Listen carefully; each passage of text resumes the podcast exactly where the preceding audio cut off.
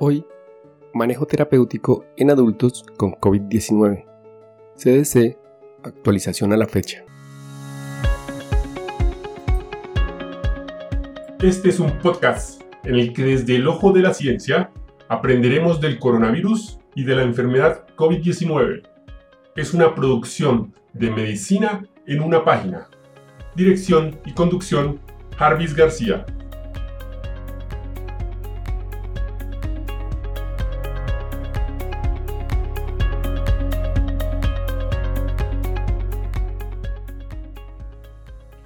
El Centro para el Control y Prevención de Enfermedades, CDC, en su página web, el 24 de mayo del 2021, hace una actualización con las recomendaciones para el manejo terapéutico de adultos con COVID-19.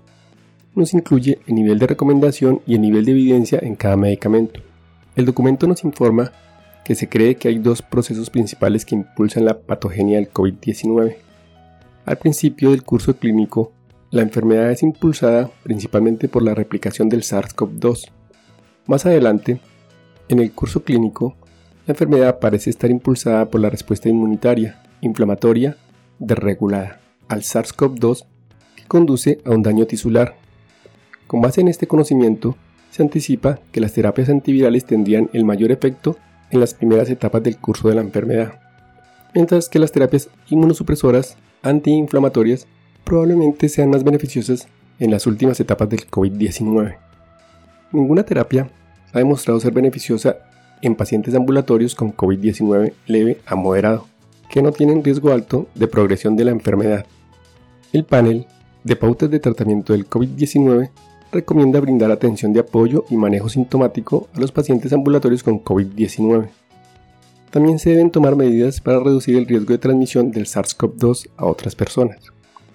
Para que el panel haga una recomendación, lo hace a través de la evidencia encontrada según la siguiente escala. Nivel de recomendación A, fuerte, B, moderado y C, opcional. Nivel de evidencia 1. Uno o más ensayos aleatorios sin limitaciones importantes. 2. Otros ensayos aleatorios o análisis de subgrupos de ensayos aleatorizados. 2b. Ensayos no aleatorios o estudios de cohortes observacionales. 3. Opinión de experto.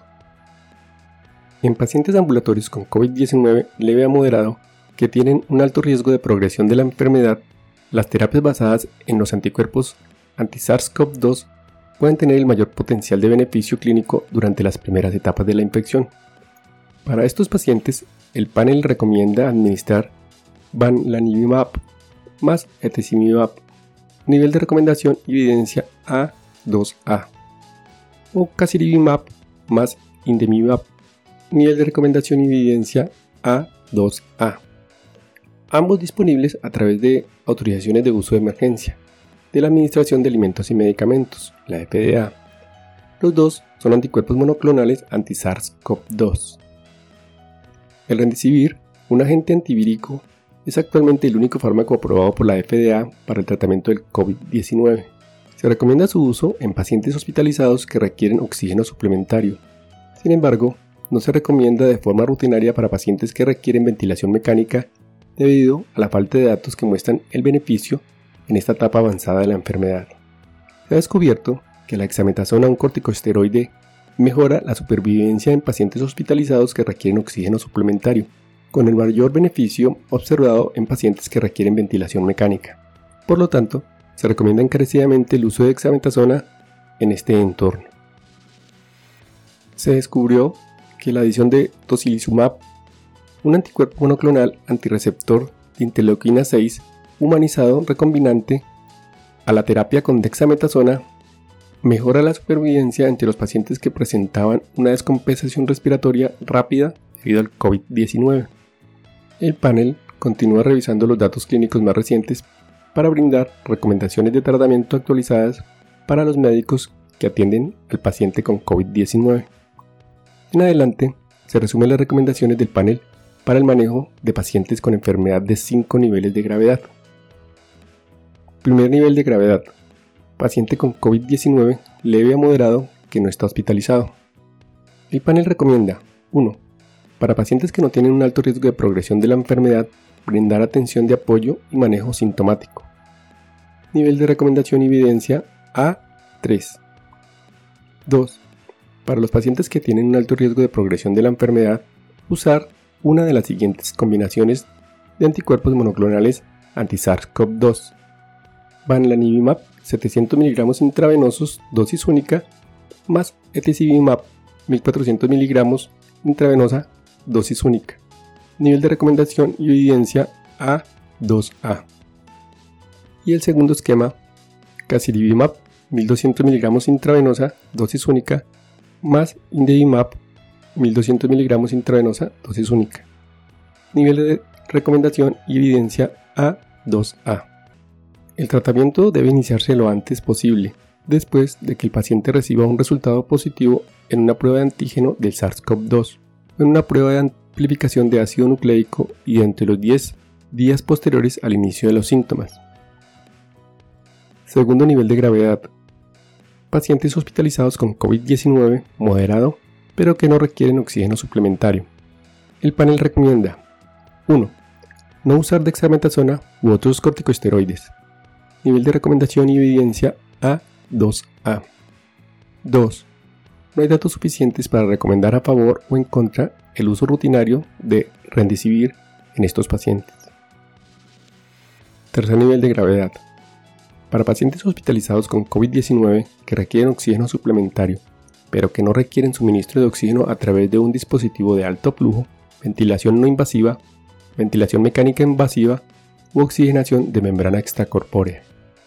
El panel recomienda una de las siguientes opciones para estos pacientes. 1. Remdesivir dosis 200 mg intravenosa, una dosis.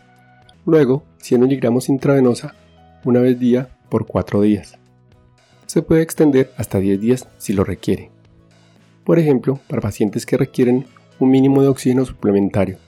Nivel de Recomendación y evidencia B2A. 2. Dexametasona, dosis 6 mg intravenosa una vez día por 10 días. Más Rendesivir a la dosis comentada. Nivel de recomendación y evidencia B3. Y 3. Dexametasona. Cuando la terapia combinada con Rendesivir no se puede usar o no está disponible. Nivel de recomendación y evidencia B1. Si la dexametasona no está disponible como alternativa, Pueden ser utilizadas corticosteroides tales como prednisolona, metilprednisolona o hidrocortisona a dosis equivalentes a la dexametasona. Nivel de recomendación y evidencia B3.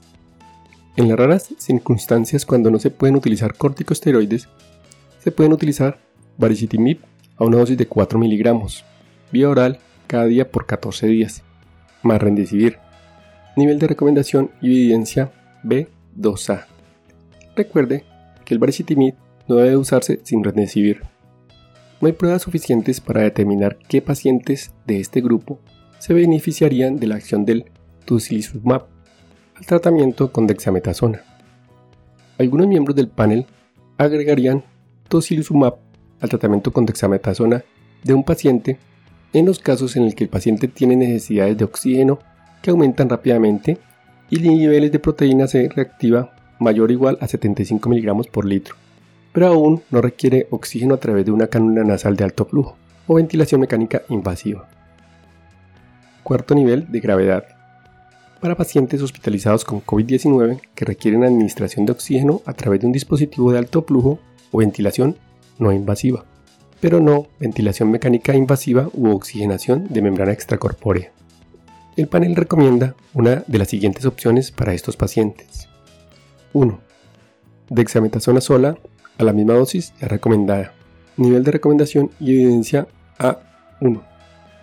2. Una combinación de dexametasona más rendesivir. Las mismas dosis ya recomendadas. Nivel de recomendación y evidencia B3. 3. Tocilizumab a una dosis única intravenosa de 8 gramos kilo de peso corporal a una de las dos opciones anteriores. Nivel de recomendación y evidencia B2A para los pacientes que fueron hospitalizados recientemente y que tienen necesidad de oxígeno en rápido aumento o inflamación sistémica. Quinto nivel de gravedad. Para pacientes hospitalizados con COVID-19 que requieren ventilación mecánica invasiva u oxigenación de membrana extracorpórea. El panel recomienda 1. El uso de dexametasona en pacientes hospitalizados con COVID-19 que requieran ventilación mecánica invasiva o ECMO, nivel de recomendación y evidencia A1. Si la dexametasona no está disponible como alternativa, pueden ser utilizados corticosteroides tales como prednisolona, metilprednisolona o hidrocortisona a dosis equivalente a la dexametasona. Nivel de recomendación y evidencia B3. 2. El tocilizumab debe administrarse solo en combinación con dexametasona u otro corticosteroide en dosis equivalente en pacientes dentro de las 24 horas posteriores al ingreso en la unidad de cuidados intensivos. Y hasta aquí el episodio de hoy. No olviden pasar por la descripción donde dejo los links para mejor revisión del tema. Chao, chao. Recuerden, pensando en el coronavirus, al enemigo es mejor conocerlo para acabar, acabar, acabar, acabar.